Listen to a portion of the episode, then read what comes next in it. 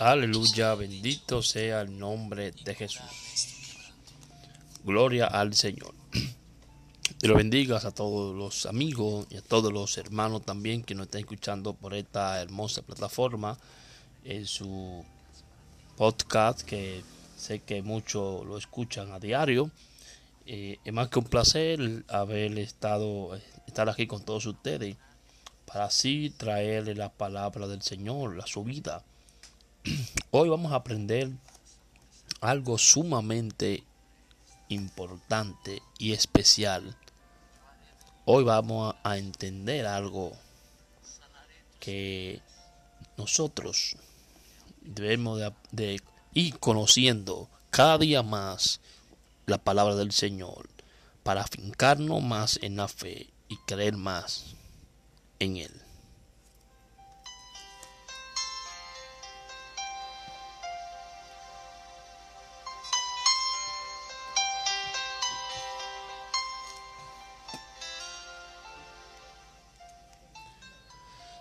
Aleluya, gloria al Señor. Sin más preámbulos, quiero que busquen su Biblia en el Evangelio de San Mateo o Evangelio Mateo, capítulo 8, eh, los versos 5 en adelante. Aleluya. Gloria al Señor.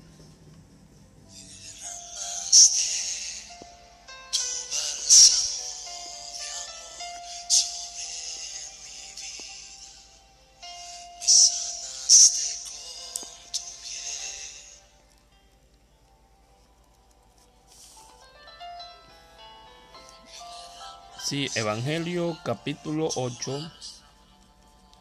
Aleluya. Evangelio capítulo 8, los versos 5. Vamos a estar leyendo en el nombre del Padre, del Hijo y del Espíritu Santo. Entrando Jesús en Capernaum,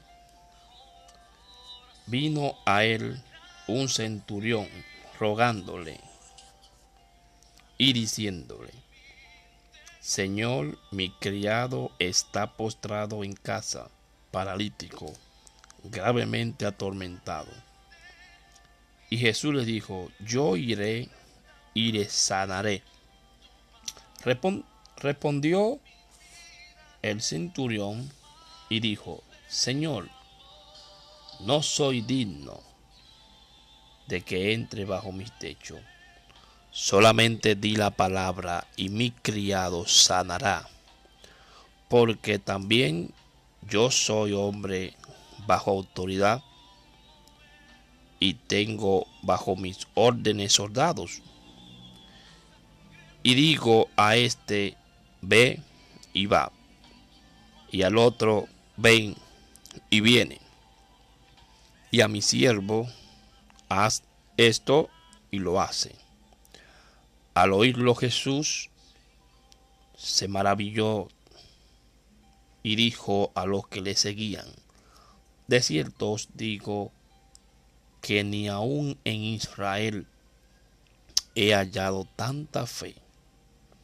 Y os digo que vendrán muchos del oriente y del occidente, y se sentarán con Abraham e Isaac y Jacob en el reino de los cielos mas los hijos del reino serán echados a la tiniebla de afuera. Allí será el lloro y el crujir de diente. Entonces Jesús dijo al centurión, ve, y como creíste, te sea hecho. Y su criado fue sanado en aquella misma hora. Aleluya.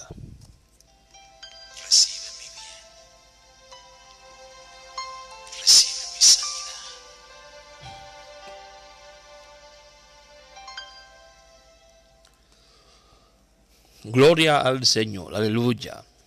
Bendito sea el nombre de Jesús. Acabo de leer en Mateo capítulo 8, verso 5 hacia hasta el verso 13 eh, la historia que se encuentra en, eh, entre un centurión y Jesús. O sea, Jesús y un centurión se encuentran. Así que el tema que le, que le traigo hoy a ustedes se llama Jesús y el centurión. Aleluya. Ese es el tema que le traigo Jesús y el centurión. Bendito sea el nombre de Jesús. Eh, eh, aquí vamos a aprender varias, varios tips o varios puntos muy importantes sobre este capítulo y ese verso. Ese verso comienza en el 5 y termina en el 13. Ya los otros versos son otras iniciales y los versos anteriores también son otras iniciales que se, se remontan casi en el mismo tiempo. Porque Jesús viene primero de sanar a un leproso. Cuando Jesús desciende del monte, le seguía mucha gente. Entonces, él aquí dice, vino un leproso y se postró ante él diciendo, Señor, si quiere puede limpiarme. El Señor limpió a ese leproso, le dijo. Jesús extendió la mano y le tocó. Oye, con lepra. La lepra, en aquel tiempo hasta hoy en día, la lepra es una enfermedad que se contagia cuando hay contacto.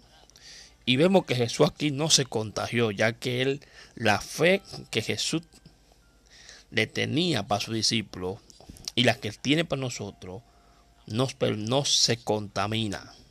Usted la deja ahí, pero la fe nuestra no se contamina y tampoco sale afectada.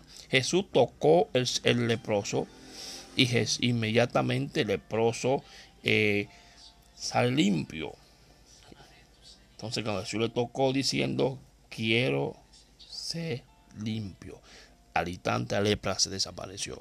Luego se fue, aparece, viene más caminando con su discípulo y dice que entrando a Capernaum se encuentra con alguien, lo cual es un centurión que no es judío ni israelita, ni tampoco pertenece a las doce tribus de Israel, sino era un soldado, un, servidor de Roma.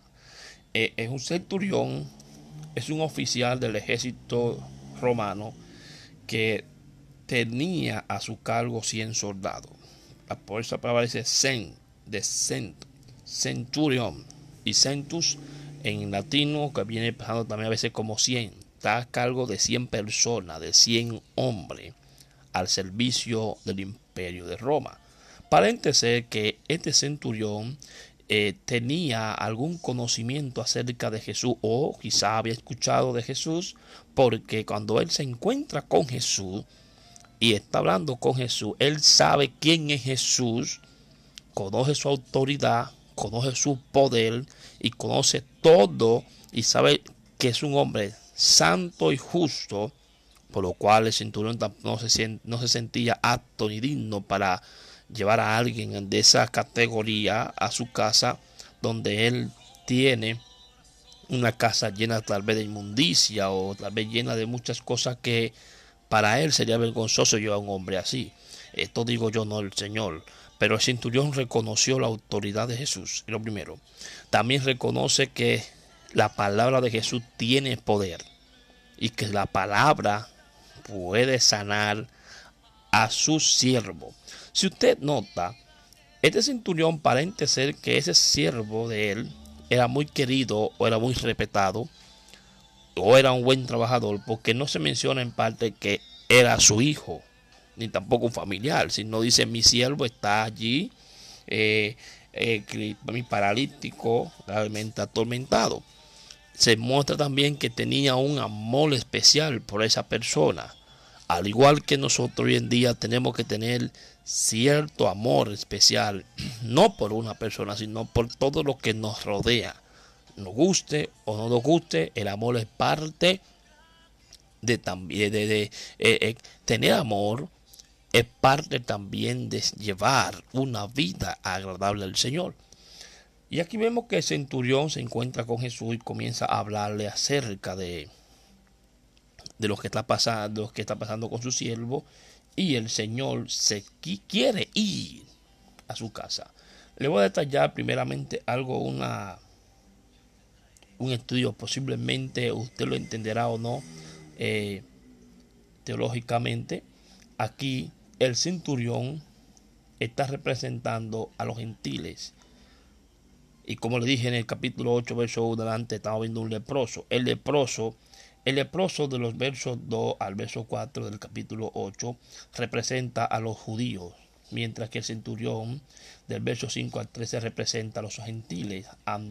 Ante Dios, los judíos habían quedado leprosos, inmundos, a causa de su rebelión y desobediencia que tenían en Dios, mientras que los gentiles habían quedado paralizados, o sea, muertos en, en sus funciones debido a su pecaminosidad o a su vida pecaminosa.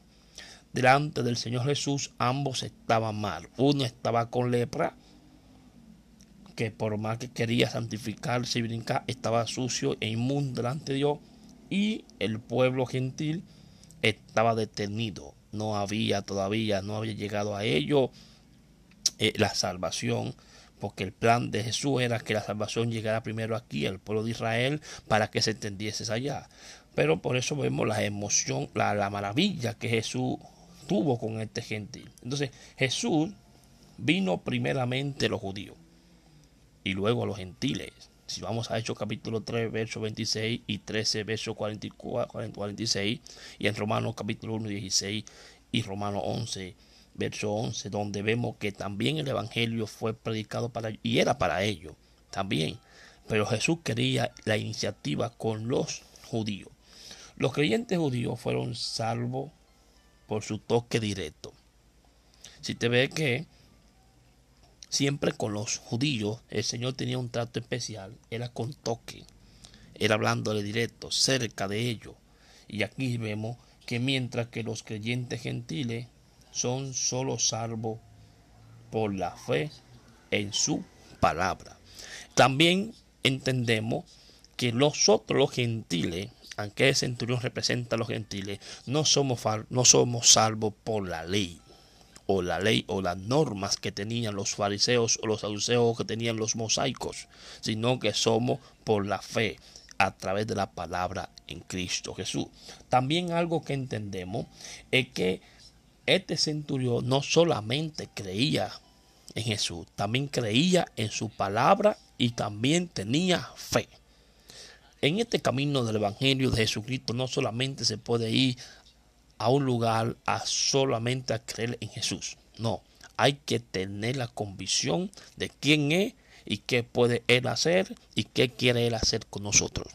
Entonces, cuando vemos el centurión comienza a hablar con Jesús. Jesús quiere ir a su casa. El centurión no se lo permite. Una, el centurión reconoció que él es una, autoridad y mayor que él. Es, lo primero que el hombre debe siempre reconocer, que Jesús es mayor que nosotros. Jesús tiene más autoridad que nosotros. Jesús es más que nosotros. Jesús está por encima de nosotros. Jesús es todo más que por todos nosotros. Jesús está encima, por arriba significa humildad. Humillarse ante el rey.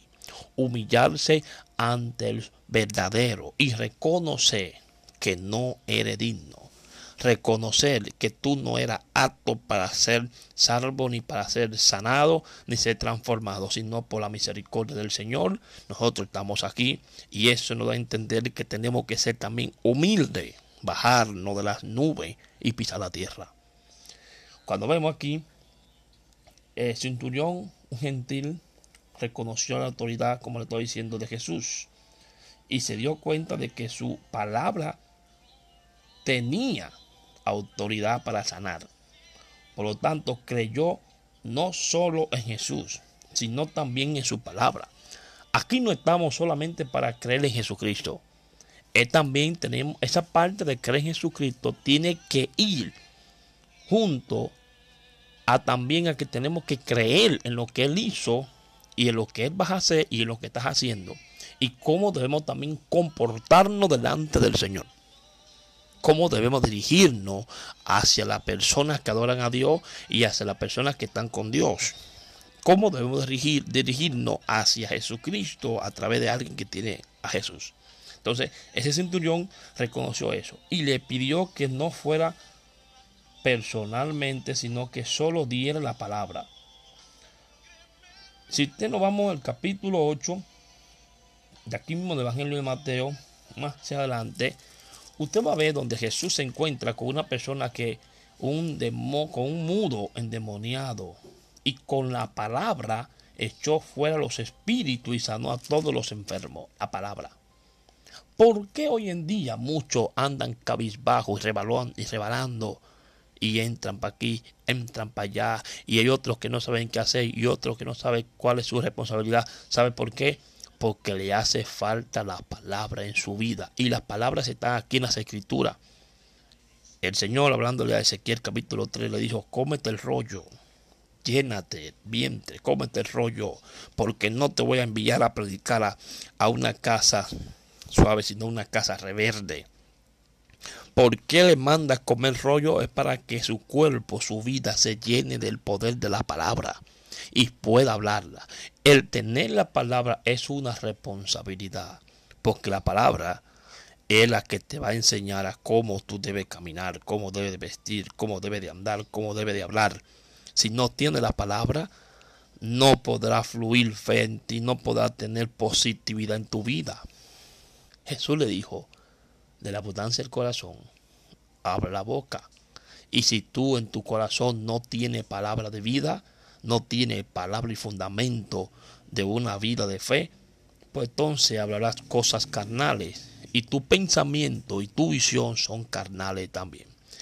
Este centurión se enfocó en fe, en palabra y en Jesús. Entonces Jesús dice, esta era una fe más fuerte y que el Señor se maravilló de ella. En otro texto bíblico o otro texto teológico dice que cuando Jesús se maravilló sobre la palabra de este centurión, dice, al oír Jesús se maravilló y dijo a los que le seguían, de cierto os digo que en nadie, en otra versión, en nadie he hallado una fe tan grande en Israel.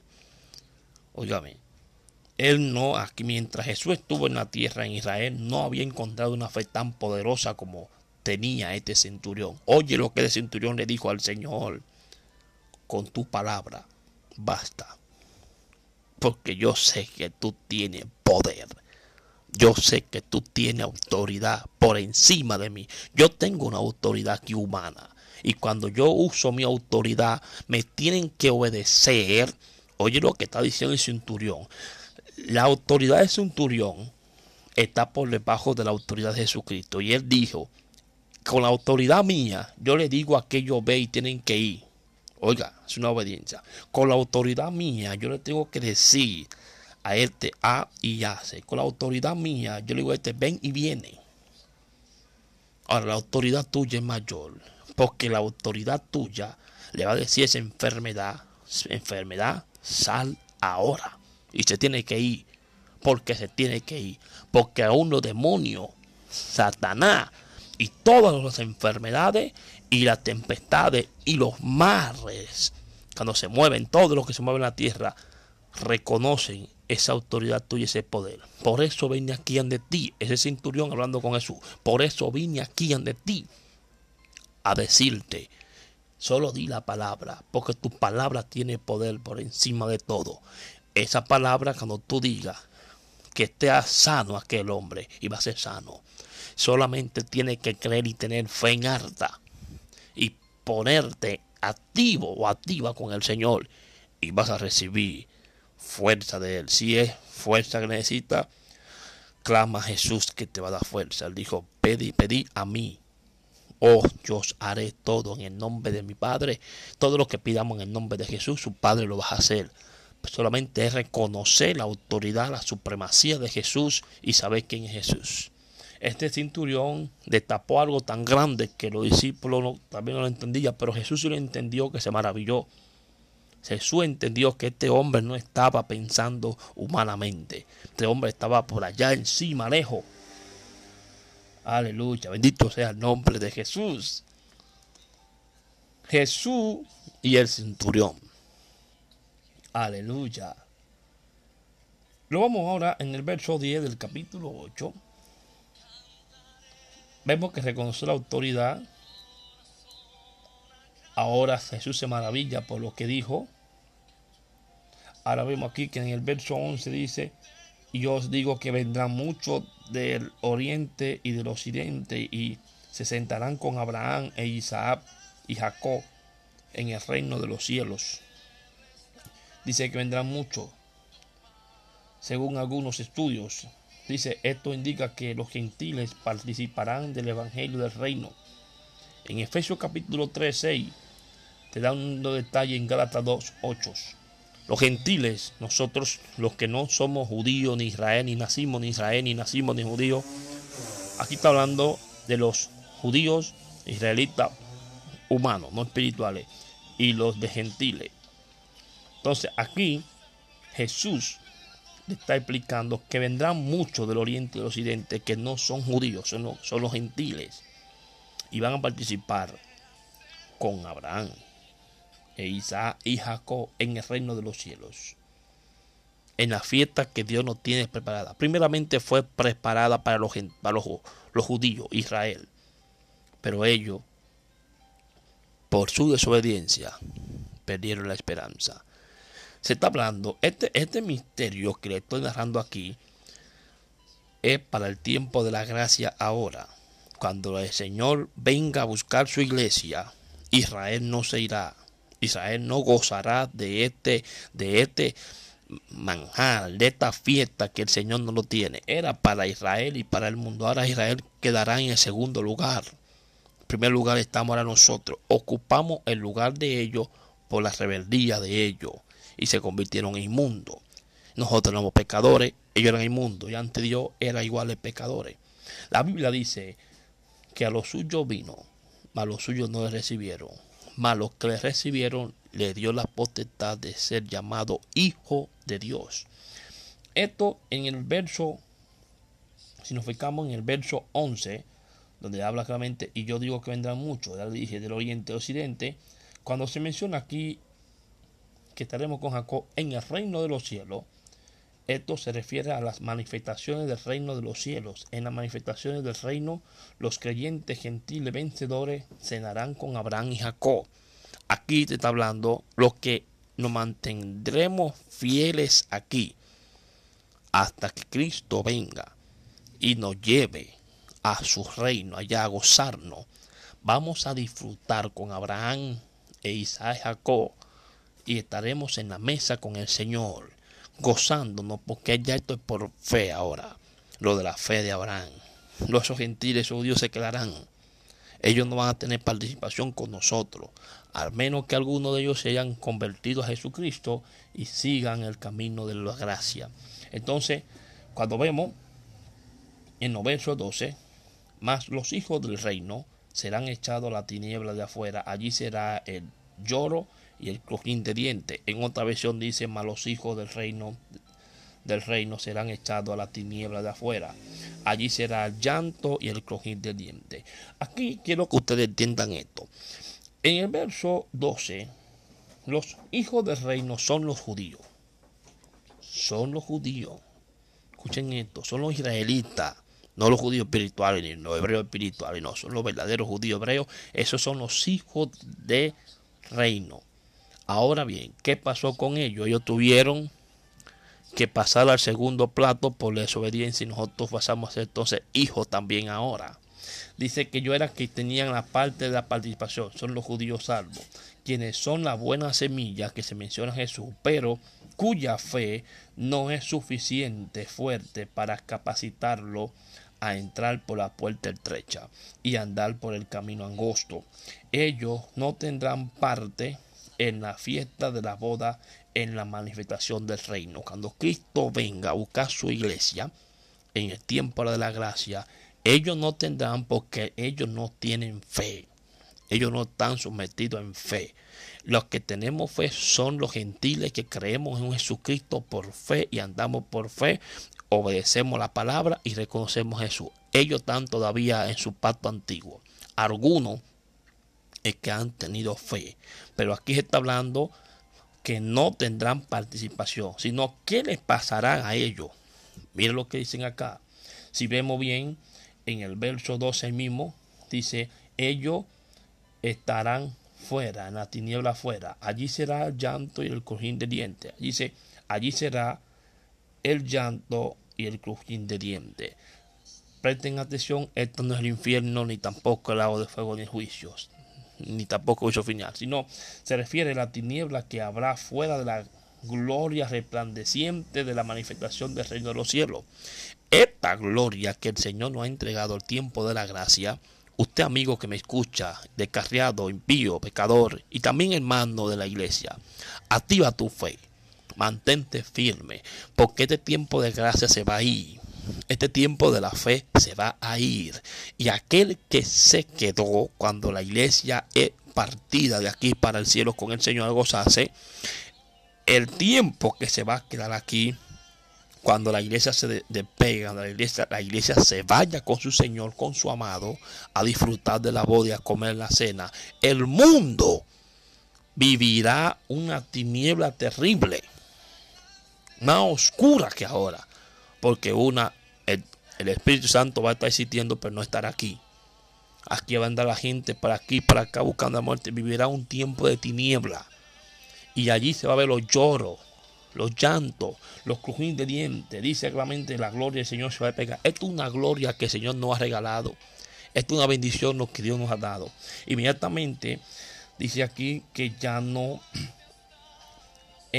dice que ser echado a la tiniebla de afuera en la edad del reino de dinero, cuando venga el Señor, los que no estuvieron con él por fe, pues se quedaron aquí en tiniebla, oscuro, ser echado en la tiniebla de afuera en la edad del reino venidero, es diferente a ser echado en el lago de fuego después del milenio y por la eternidad. El lago del fuego va a funcionar después del milenio.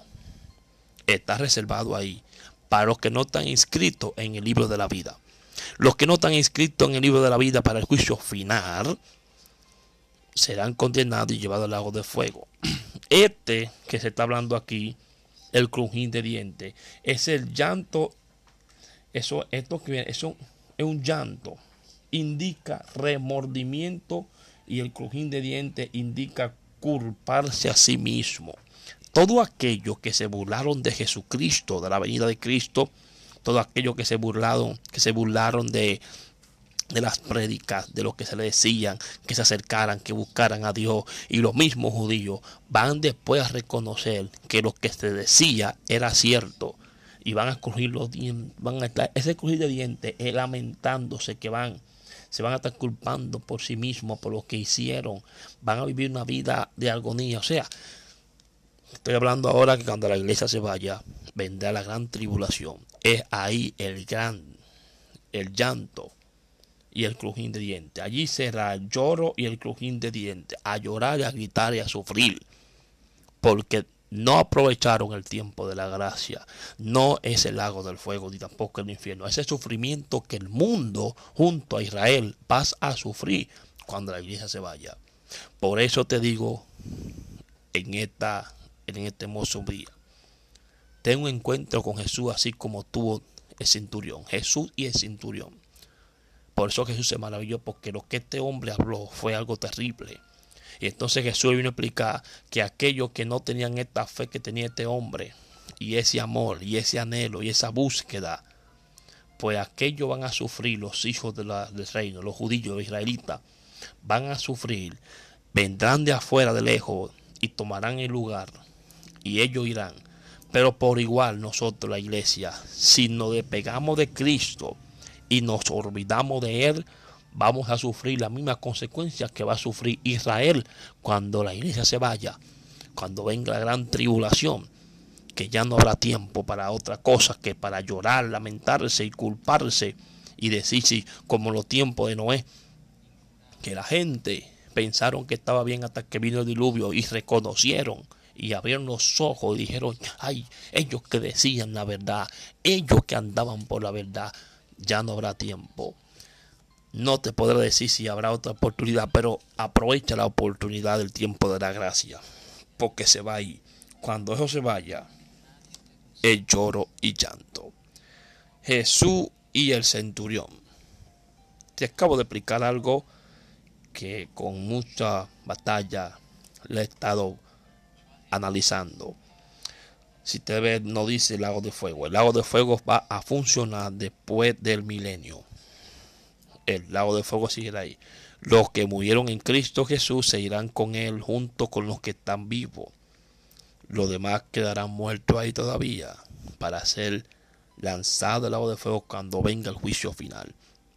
El tiempo de la gracia se va a ir. Llegará la gran tribulación. Luego pasará otra era y es mejor, amigo que me escucha, que tú aproveche la oportunidad hoy mismo. Si quiere, haz conmigo esta oración. Repítela y ve a una iglesia y, si, y si no se ha sentido que está bien, ve a una iglesia más cercana que tú tengas. Busca de Cristo antes que sea tarde. Porque después que tú llegues a la caja, no hay más esperanza. Bendito sea el nombre de Jesús. Padre, tuya la gloria y la honra. Gracias por este día que tú me has regalado. Gracias, Señor, por nuestra familia, por mi hogar, por mi esposa, por mi hija, por todos los que están aquí, Señor. Gracias por los que están escuchando nuestro oyente. Señor, te pedimos perdón. Limpia nuestra, nuestro pecado. No nos olvides, acuérdate de nosotros cuando venga en tu reino, como dijo aquel malhechor en la cruz. Y ahora repita a tu amigo descargado conmigo, Señor, perdona mi pecado. inscríbame en el libro de la vida y no lo borre jamás. Te prometo, Señor, seguirte fiel hasta que tú vengas. Quiero ser tuyo, quiero vivir para ti. Limpia mi pecado y perdona toda mi falta, Señor.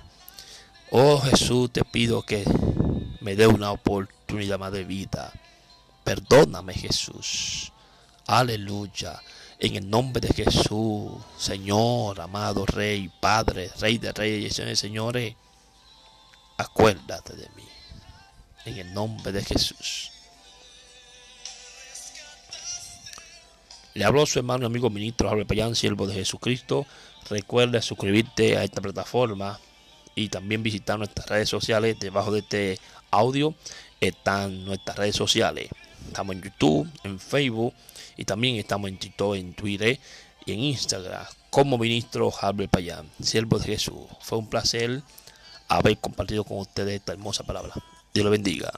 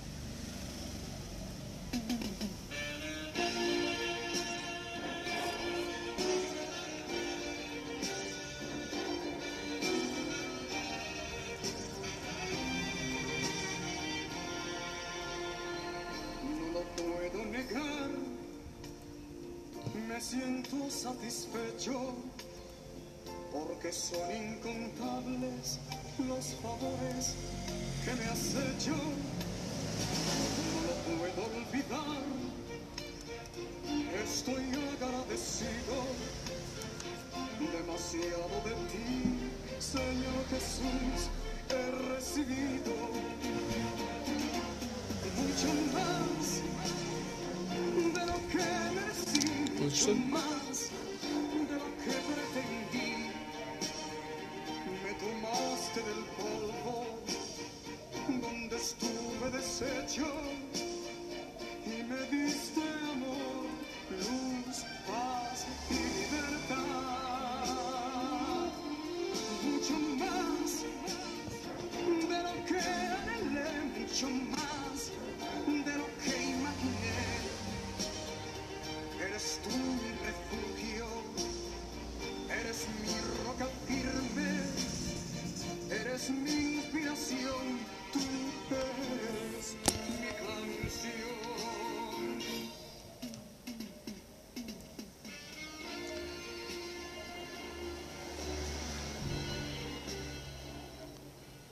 Aleluya, bendito sea el nombre de Jesús.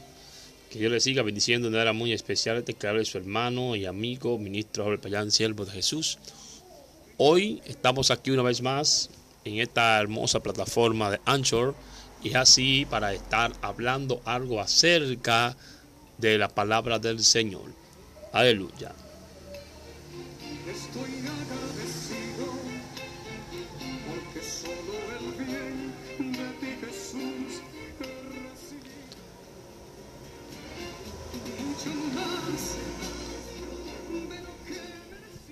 Bendito sea el nombre de Jesús.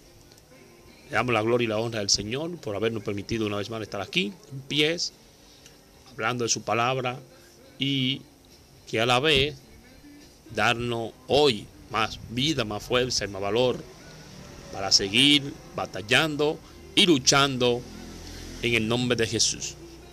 Eh, le invito a que busquen su Biblia, aleluya, en el capítulo 21 de Apocalipsis, eh, los versos 7 y 8. Hoy hablaremos sobre esos dos versículos que para este tiempo es muy necesario y es muy importante porque hemos visto que muchos hermanos han vuelto atrás, otros se han quedado stand-by, otros eh, no hayan que hacer y muchos se han cobardado aunque están dentro de la iglesia. Pero el Señor ha prometido estar con ellos o con el que está con él.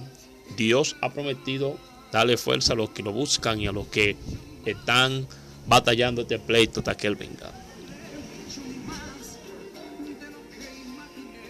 Me van a disculpar por la- los ruidos, las bullas que escuchen, pero es que estoy cerca de, de una ventana, una puerta y pasan algunos vehículos. Pero no, lo más importante es que se enfoque a escuchar la palabra del Señor en este, en este hermoso día.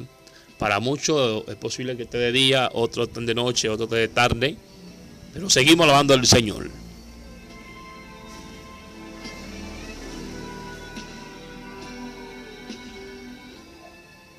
El fondo que usted está escuchando es de nuestro hermano Rafi Color, eh, de lo cual es un hombre de Dios que adora y dedicado en los tiempos que él adoraba, toda su alabanza era buenísima para el Señor.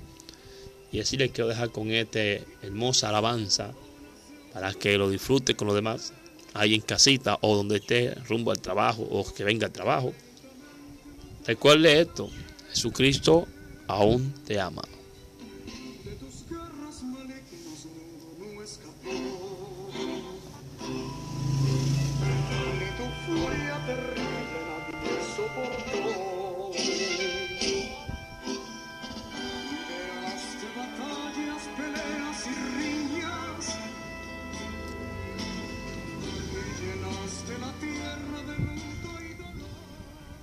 Que Dios bendiga a todos los- nuestros oyentes que nos están escuchando eh, de varios sitios. Que el Señor les siga bendiciendo. Recuerde la cita que le he hablado.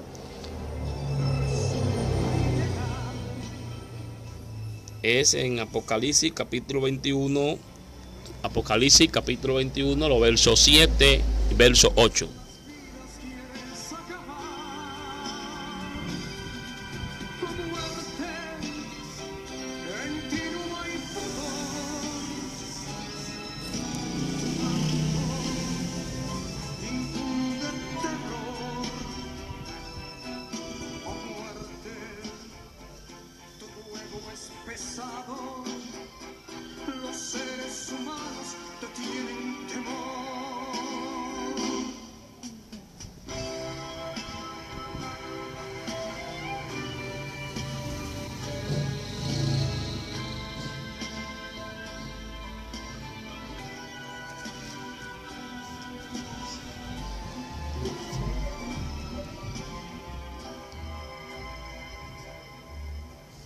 Aleluya. Si leemos en el nombre del Padre, del Hijo y del Espíritu Santo, Apocalipsis 21, 7, 8, leemos y dice así su palabra. El que venciere heredará todas las cosas y yo seré su Dios y él será mi hijo. Pero los cobardes e incrédulos, los abominables y homicidas, fornicarios y hechiceros, los idólatras, y todos los mentirosos tendrán su parte en el lago que arde con azufre y fuego, que es la muerte segunda.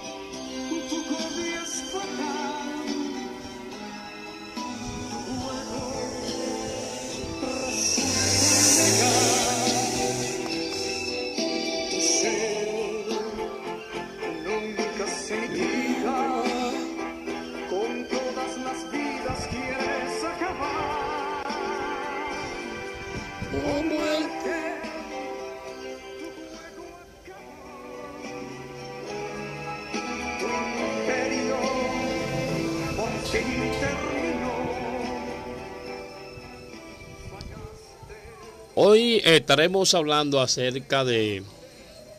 Esta palabra va a ser un poco fuerte para muchos, para otros será una realidad, para otros será un cuento más, para otros posiblemente sea eh, eh, una historia o que no es así, pero hoy le traigo bajo este tema el cobarde. Sí, el cobarde. Bueno, eh, no sé cómo usted verá este mensaje, pero así lo describe la Biblia. O sea, los cobardes no van a heredar el reino de los cielos. Ahora, yo me pregunto, o le pregunto a usted, ¿qué es un cobarde? Sea que usted lo entienda en el término espiritual o en el término secular, la palabra cobarde proviene de negativo. Una persona negativa a todo lo que es ser valiente, a todo lo que es ser eh, valioso. O sea, cuando alguien no tiene valor para nada, o no quiere hacer algo y se acobarda sobre ese sobre el asunto o la responsabilidad que le ha entregado. Sobre todo esta palabra cobarde suena también como una ofensa para muchos, para otros como una burla para otros sonaría como juzgar o criticar. Pero la Biblia eh, está ahí claramente diciendo que los cobardes no van a tener parte, no van a heredar. Pero no solamente el cobarde, porque la, eh, en, eh, en la, persona que es cobarde, por ejemplo, la persona que tiene esa forma de ser así cobarde, eh, esa persona se negará a todo. Y tú ves que, hay- que es una cadena larga, porque aquí menciona también, a través del cobarde, menciona a los idólatras, menciona al mentiroso, fornicario, hechicero. O sea, menciona un paquete de cosas que para usted poder liberarse de ahí, tiene que dejar de ser cobarde. Porque mientras usted se acobarda, se, se acobarda de dejar esas cosas que le está impidiendo entrar al reino de los cielos, como la idolatría, la fornicación, la mentira,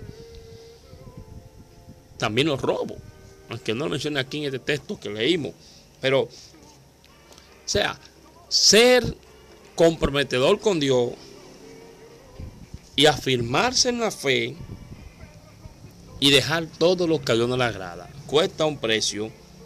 Eso no es para cobarde, eso es para valiente. Dejar lo que a Dios no le agrada en nuestra vida. Dios quiere que el hombre deje la idolatría. Para muchos eso es algo que tiene mucho valor, mucho peso y, y temen dejarla porque creen tal vez que si dejan la idolatría se le acabó su mundo. Pero no. Y no estoy hablando de idolatría de muñequitos. o sea, La, la idolatría de muñequitos también es idolatría. Sí, eso es ídolo. Esos son ídolos y usted lo idolatra. Está hablando también de la idolatría de su vida, su persona, su cuerpo. Cosas que usted lo tiene más, más por encima de Dios o por encima de usted mismo. También se habla mucho de los, de los incrédulos. Habla de lo abominable, lo, lo homicida, los fornicarios, los hechiceros y todo lo que hace mentira. O sea, el incrédulo tiene que ser un esfuerzo de creer. Porque mientras tenga duda o, no cree y, no quiere presentarse en esa valentía de creer, se convierte en una persona que duda. Y Dios no va con dudoso. La Biblia dice en Hebreos capítulo 11, los versos 6, que dice, pero sin fe es imposible agradar a Dios. Sin fe es imposible agradar a Dios. O sea, lo que le agrada a Dios es que usted le crea a Él con fe y que viva por fe. No que viva por fe como los vagos, que viva por fe y que pidiendo y esperando. No, una fe de que usted sabe que algún día, tal y temprano, usted va a morir, va a partir de este mundo, pero está seguro para dónde va, porque tiene esa fe y esa certeza, y eso usted no se lo ha quitado, nadie se lo cambia. O sea, usted está creyendo en fe, está haciendo algo que a Dios le agrada, está viviendo justamente en este mundo una vida santa, sin mancha, justo, y a la vez agrada a Dios. Entonces, eso Dios lo va viendo, que usted está haciéndolo, porque usted sabe que hay alguien que lo está mirando, que aunque usted no lo ha visto y no lo ve, pero lo va a saber algún día, y que usted está haciendo todo lo que usted hace aquí en la tierra, le está dando valor a algo que usted sabe que lo observa y que usted tiene temor de, de, ofender a su creador, a Dios. Entonces eso también es fe. De que usted vive en este mundo pecaminoso, pero que usted no se está contaminando con el pecado, porque usted sabe que a su Dios no le agrada de que usted sea compartícipe de este mundo. Y hay que entonces ir dejando y alejándose de todo lo que no le agrada a Dios. Porque lo que no le agrada a Dios no proviene de fe. O sea, lo que le agrada a Dios proviene de fe. Una fe no vista, es una fe, una fe que usted sabe que existe y que usted no lo ve. Y por eso usted se aparta de muchas cosas y a la vez se santifica. Tiene temor de hacer lo malo. Tiene temor de mentir. Tiene temor de fornicar. Tiene temor de adulterar. Tiene temor de robar. Tiene temor de, de, de, de- muchas cosas. Tiene temor hasta blasfemar contra su hermano, contra Jesús, contra Dios. Tiene temor de todo. El temor no significa cobarde, sino que ese temor significa respeto. De que estoy hablando de aquí. Porque hay un temor de cobarde. Hay gente que tiene miedo de hacer algo porque tiene miedo y se convierte en un cobarde. Pero de este, de este temor que estoy hablándole ahora es un temor de respeto. No haya confundirlo. Ahora bien, ¿por qué los cobardes van hasta afuera? Porque el cobarde deja la responsabilidad con Dios. Este tipo de cobarde que se menciona aquí en Apocalipsis no está hablando de esa gente que son guapos eh, humanamente en, ple- en pleito de que pistola y machete, no, son ignorantes.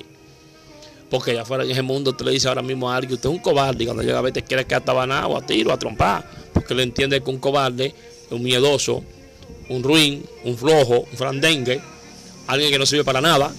Entonces tú le dices, tú a una persona así que tú eres un cobarde, se pone guapo, pelea.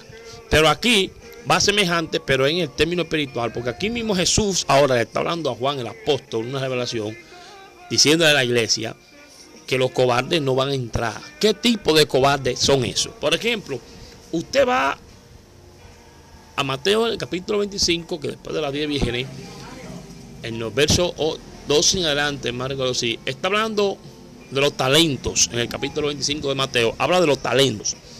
La Biblia dice que el reino de los cielos es semejante a un hombre que yéndose lejos llamó a su consiervo y a cada uno le dio su talento. A uno le dio cinco, a otro le dio dos y a uno le dio uno. Cada uno conforme a su capacidad. Conforme a su capacidad, se conforme a lo que puede llevar, lo que puede hacer. Entonces dice que se fue lejos.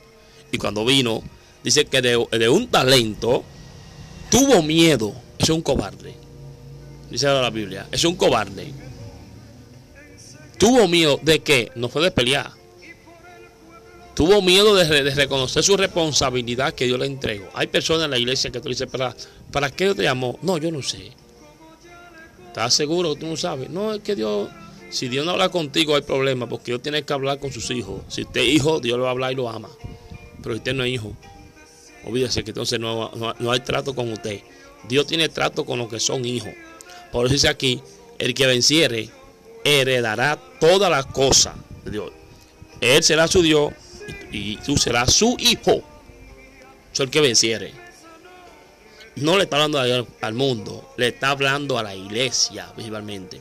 El mundo también tiene su parte de cobardía porque el mundo no ha querido también dejar y negar ese mundo que ofrece muchas cosas que se ven bonitas y hay cosas que son bonitas y son buenas, pero no, no resulta para la salvación, no da beneficio para la salvación, lo que es la perdición. Entonces el mundo también tiene su cobardía, porque el mundo tiene que dejar el pecado, apartarse de ese mundo, de ese mundo pecaminoso y aceptar a Cristo, venir a Él, arrepentirse y convertirse.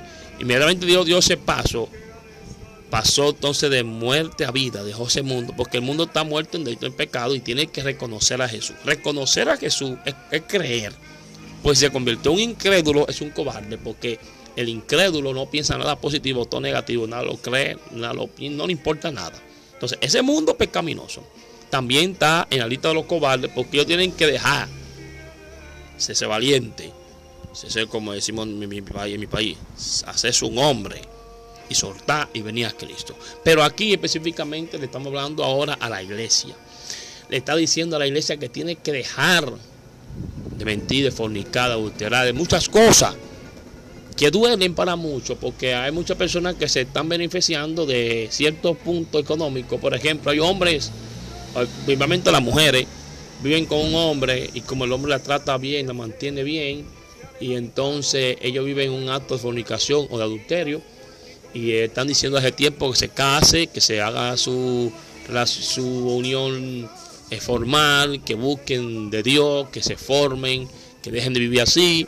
Y entonces las personas comienzan a poner, pero, ay, es que no quiere, no, que ella no quiere. O sea, hay que decidirse porque si no se decide, están, están en una forma de, de, de, de cobardismo yo no quiero, él quiere, ah, eh, yo, yo, ella quiere, pero él no quiere, o, yo quiero y, ella no quiere, ah, yo quiero y él no quiere. No hay unión ahí, cuando no hay unión entonces ahí no hay un acuerdo y cuando no hay acuerdo no va a haber paz y Dios manda a tener paz. Entonces, hay otras que no dejan el hombre porque no están trabajando y Bobby dijo, pero dije que este mensaje va a ser un poquito duro para muchos, quizás sea criticón, quizás sea de juzgar para usted, pero dice la Biblia que los cobardes no van a entrar el cobarde tiene que ponerse firme y tomar una decisión responsable.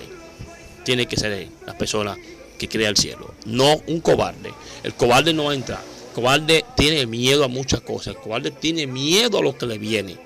Y Dios no manda a tener miedo. Dios le dijo a través del apóstol Pablo a Timoteo, Dios no ha dado un espíritu de cobardía, sino un espíritu de poder y dominio propio.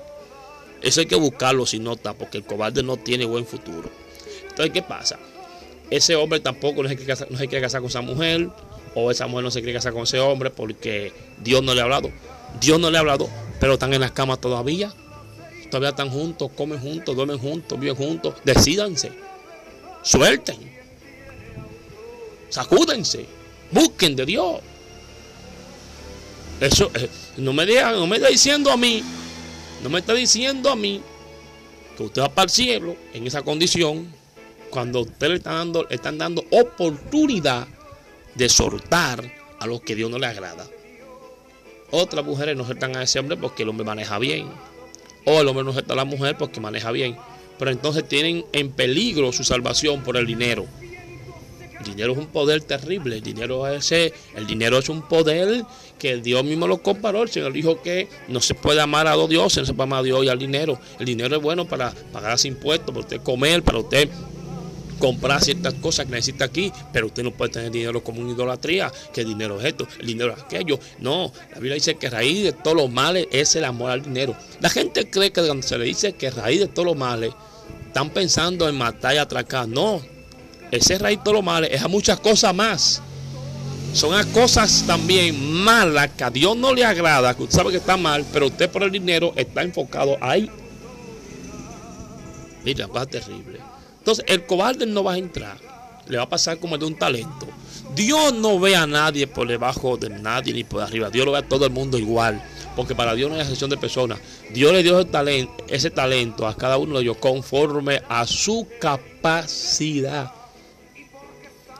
El que tiene un talento, no, porque era muy chino, no. Eso fue conforme a su capacidad. Pasa que de, de un talento fue que se acobardó. Tú dirás, ay, varón, eso no es fácil, te lo dice así, pero que mira, es una cosa que es terrible. Mire, yo tenía el camino, yo sé lo que es. La batalla, la lucha contra los espíritus inmundos, contra el diablo demonio. Pasa que cada cual, Dios sabe a quién le dio su talento, pero lo que estoy avisándole es que cuando Él venga, el cobarde no va a entrar. Porque Él lo está mandando a avisar. Él le está diciendo, aún yo mismo, quien sea, si nos acobardamos de este camino y de la responsabilidad con Dios, no tenemos herencia, aunque sepan mucha Biblia o aunque estemos brincando por la nube, el cobarde no entra. El cobarde se, eh, eh, deja la fe. El cobarde deja la palabra. El cobarde deja todo. En la Biblia tú vas a encontrar hombres valientes y mujeres valientes que están dispuestos a morir por el Señor. ¿Está usted dispuesto a morir por el Señor? ¿Moría qué? Moría todo. Tanto lo, físico como también los carnales, las cosas humanas, están para morir a, a los terrenales, estas cosas del mundo. Es, una, es, es un interés suyo, es una, una forma suya de usted vivir con Dios. Es una experiencia usted con Dios de tener. Por eso, hermano, hoy le dijimos, los cobardes no van a heredar, los cobardes no van a entrar al reino de Dios. Y usted tiene que sacudirse. El cobarde no solamente no es que no va a la iglesia y que no se arrepiente, no. Aquí Juan está escribiéndole a la iglesia que la iglesia tiene que dejar muchas cosas, dejar el miedo, dejar la presión psicológica. Hay muchas personas que en este tiempo de esta, de esta enfermedad, de este veneno que han inventado los hombres, dejaron a Dios por dinero, dejaron a Dios por medicamentos, dejaron a Dios por muchas cosas, dejaron de orar, dejaron de buscar confirmación. Otros tenían temor de que lo votaran de las empresas si no tuviera aquello, si no tuviera, si no este papel, si no tuviera yo esa aguja, si no tuviera eso. Ay, hermano. Y la oración, ¿qué ha pasado con la oración? ¿Qué ha pasado con la búsqueda? ¿Qué ha pasado con la valentía, con el afrentamiento? ¿Se acobardó usted por eso? Dios tenga misericordia hasta de mí mismo y de todo. A veces hablamos de Sadrán, Mesá, Nego y de Daniel. De esos hombres valientes. Esos fueron ellos. Le toca a usted ahora. No hable algo así por hablar. Sadrá, Mesá, Abednego y Daniel fueron valientes. No se enfrentaron, se enfrentaron a la muerte. Vivo. No se postraron a nada.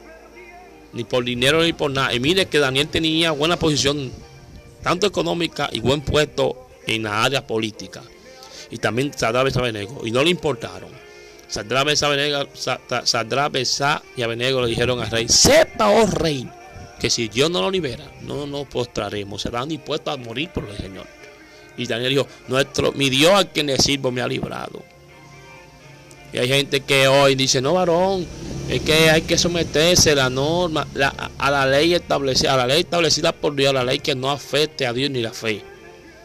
A la ley que va con Dios. Porque usted va a Estados Unidos, usted va a encontrar miles de eh, ciertas leyes que están en contra de Dios, usted, usted lo va a respetar. Aquí se respeta lo que es de Dios. Lo que no proviene de Dios, que no proviene de fe, que es del diablo, no se respeta. Ahí es donde usted va a tener que afrentarse si en verdad usted es de Dios o es del otro, o es un aparente, o, o es solamente se está usted presentando un templo diciendo yo soy de Dios, pero ahora la verdad se acobarda. Los cobardes no van para aparte. El cobarde, ese es el tema de, de, de este mensaje. Cobarde no solamente es el que tiene que dejar fornicación. Hay gente que dijeron, no, varón, que si yo no tengo esto, no puedo viajar. Usted no puede viajar. Aquí no se trata de esto, aquí se trata de ser fiel a Dios. Yo voy a viajar cuando Dios quiera. Pero yo tengo un vuelo seguro, yo tengo un vuelo mejor que ir a Nueva York, que ir a Estados Unidos, que ir a Houston, a Texas, Boston. Yo tengo un vuelo mejor que ir a México, que ir a Cuba, que ir a Haití. Yo tengo un vuelo mejor que ir a Jamaica, Puerto Rico. Yo tengo un vuelo mejor que ir eh, a cualquier país del mundo y ahí yo no tengo, ahí no me tienen que ponerme ningún vacuum de esto, ahí no me tienen que ponerme nada, yo no tengo que llevar ningún sello, yo no tengo que llevar nada. En ese vuelo que me, se me está esperando, yo voy es ¡sí! VIP para el cielo. El mejor vuelo del mundo es ese. Hay muchos que se acobardaron, dejaron la fe, dejaron a Dios porque querían viajar. Otro, ay, que yo no voy a comer. Hay otro, ay, es que yo no puedo entrar a aquel sitio. Hay otro. Y Dios me ha ayudado muchas cosas a mí. Yo he andado por muchos lugares. No he viajado, pero yo, yo voy a viajar cuando Dios me diga. Y si es Dios, él mismo, él mismo va a abrir las puertas. Yo no tengo que abrir puertas por vía de nadie o estar escribiendo y que echar gente para que me llamen para yo poder ir y pagar. Y, y- y cuando yo diga que pague, venir, que Dios me mandó. No, eso es mentira. El mentiroso es parte de, de la, del cobarde. Dios quiere que sea fiel, sea sincero. Y batalla y luche. Dios nos manda a santificarnos. Dios nos manda a, a ser santo y a ser eh, justo. Justo todavía siga justo, el santo siga siendo santo todavía, el inmundo siga siendo inmundo, el injusto siga siendo injusto todavía. Dios quiere eso. Dios quiere que usted se hace- deje de cobarde. No, varón, yo sé que, que, que, que, que hay que servir a Dios, pero también hay que... Dios no ha prohibido a nadie de que trabaje, sino que donde esté trabajando y donde va, sea valiente. Afréntese a la realidad. Porque el cobarde no va para ningún lado. Posiblemente ningún pastor, ningún hermano le ha querido decir eso porque va y ofende, porque conoce cierta posición de ciertos hermanos de la iglesia. Pero mire, yo le voy a decir algo. Si usted sabe de alguien que está mal y usted se queda callado, usted es un cobarde. Porque usted tiene temor de que ese hermano le diga algo. Usted tiene que ir, como dice la Biblia, con amor y macedumbre, se corrige el pecado. Pero usted queda callado, está apoyándolo o teme de que se vaya, de que no le dé fre- ofrenda o diezmo, que no le dé nada, teme de que la iglesia se le vea vacía y mejor prefiere tener lleno de pecado a todo el mundo de adentro, porque dirá usted, como dicen muchos, no, porque el que, el que sabe quién se va a salvar aquí es Dios, no, que el que sabe aquí quién se va a salvar es Dios, no, mentira. Yo lo siento, pero no es así. La salvación está en tus manos. Tú eres el que elige. Te salva o te pierde. Eh, Dios no va a condenar, no va a condenar a nadie por condenarlo. Usted es el que condena. La Biblia dice, por tus frutos te conoceré. Esos frutos usted tiene que mostrarlo, vivir esa vida. Dios conoce a todo el mundo y sabe quién es quién. Por eso Dios hará un juicio, porque habrá muchos que se creen que se están, eh, que, que- que creen que están engañando a Dios y están engañando a ellos mismos. No metes el cuento, no, que Dios eh, sabe quién es quién. Eso lo sabe hasta un gato. Oye, un animal sabe quién es Dios. Lo que yo veo es que no sabe quién es Dios somos nosotros. ¿Cómo yo voy a decir? No, que yo que saber si me voy a salvar. Pues entonces yo no estoy seguro y tengo dudas. Ah, pues yo no estoy bien entonces. O me estoy escondiendo detrás de quién. No. Yo en el nombre de Jesús, que le pido la más, que me dé la fuerza, porque yo sé que el pleito no es fácil, pero yo me voy a salvar. Eso significa estar firme, usted está seguro de lo que usted está. Si no está seguro, usted tiene duda, y la duda es parte del cobarde. La Biblia dice en el libro de Mateo capítulo 11, cuando Dios, cuando Jesús honró a Jesucristo, lo primero que él dijo, a- honró a Juan, ¿quién era Juan? Después le dijo, el reino de los cielos. Oye, ¿cómo fue? Porque la gente dice que los valientes, no menciona valiente, pero es un sinónimo de valiente. Dice, desde los días de Juan el Bautista hasta ahora el reino de los cielos sufre violencia y los violentos lo arrebatan, o sea, lo conquista. No es Dios, porque Dios está en el trono. Eso, eso es nosotros que nos está hablando. Dice aquí que este es un versículo difícil de interpretar porque las citas de fuerza puede ser el interior o exterior. Es cierto que la fuerza eterna del mal, o sea, los, los poderes diabólicos, malignos, demonios, se oponen a nuestra vida para que nosotros no adoremos a Dios, se oponen a nuestro camino para que nosotros estemos eh, todo el tiempo en el mismo lugar y no avancemos y que le creamos al mundo, le creamos mejor a los hombres, a los políticos, no le creamos a Dios. Eso se opone los demonios con otros y te pone tú flojo, blandengue o, o- o chivito al tejobo y no puedes pelear. Aquí se trata de pelear, ser valiente, de exhortar. Entonces el apóstol, el que escribió el Hebreo 12, dice claramente que despojémonos de todo peso y del pecado que nos asedia. ¿A dónde? A entrar al reino. Es despojémonos. Hay cosas que se ven bonitas, pero que duelen botarlas, pero si afecta la salvación, suéltela. Sé valiente en esa parte. Sé violento si te quiere. Dice también que esto con una fuerza que hay que pelear, pero también es que cierto que aquellos que están sinceramente comprometidos con Dios son presionados, es decir, que tratan de entrar al reino de Dios y nosotros estamos tratando de entrar batallando con lucha. Por eso dice el apóstol Pedro, si el justo con dificultad se salva, ¿a dónde irá el impío, el pecador? Nosotros vamos a salvar con dificultad y con lucha, pero no vamos a salvar, pero es porque no estemos dispuestos a pelear el pleito. Nos quedamos sentados y esperar cuando Dios venga, que me libere, cuando Dios esto, cuando Dios aquello, cuando Dios aquello. Dios hace tiempo lo está haciendo. Y Dios dejó la palabra para que nosotros seamos los que tenemos que tomar la responsabilidad. Me llama mucha atención que cuando el Señor de los talentos vino, el de un talento sabía quién era Jesús, sabía quién era y qué había recibido. Usted debe saber quién es usted, qué ha recibido y qué le va a decir a Jesús cuando venga. Él le dijo de un talento, Señor, te conocía que era hombre duro, te conocía. O sea, no está hablando con una vaca ni con un chivo, está hablando con un ser humano, con ser humano. Así que amigo que me escucha, también iglesia, sé valiente, porque el cobarde no va a heredar. El cobarde no solamente es ladrón, el ladrón es un cobarde porque el ladrón tiene que ponerse de su parte y dejar de robar. Y venía a Cristo. Tiene un demonio que, pelea en su vida, que no lo deja libre, pero tiene que pelear. Y usted, amigo que me ha escuchado, y hermano en la fe, si usted tiene algo que no ha podido dejar, déjelo. Batallemos, luchemos, busquemos en el nombre de Jesús todo lo que sea que a Dios le agrade. Yo estoy así también como tú, batallando y luchando pero soltando a la vez. ¿Por qué? Porque para el cielo es que voy. No es que, que no. Dije, yo creo que no, no, para el cielo es que voy. Gloria a Dios, aleluya. Así que no sea cobarde, sé valiente. Y cuando le quiera meter presión psicológica, repréndalo en el nombre de Jesús. Te dejo con Rafi Colón de nuevo para que te goce. Espero que hayas disfrutado de esta palabras que sé que para muchos será un poco dura, para otros será dura y para otros tal vez no sea nada. Y para otros va a ser de mucha ayuda. Que Dios le bendiga a todos de manera muy especial. Le hablo tu hermano, amigo ministro Alpayán, siervo de Jesús. También te invito a que nos visite en Facebook como ministro Alpayán y también en YouTube como ministro Javier Payán y en Instagram y por esta plataforma Anchor.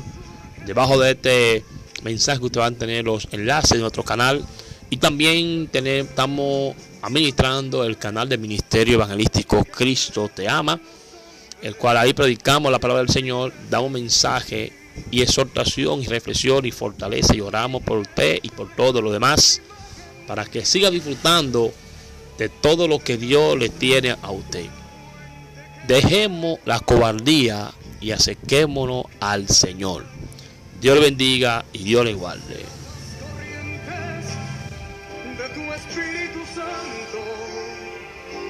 Espíritu Santo fluyendo.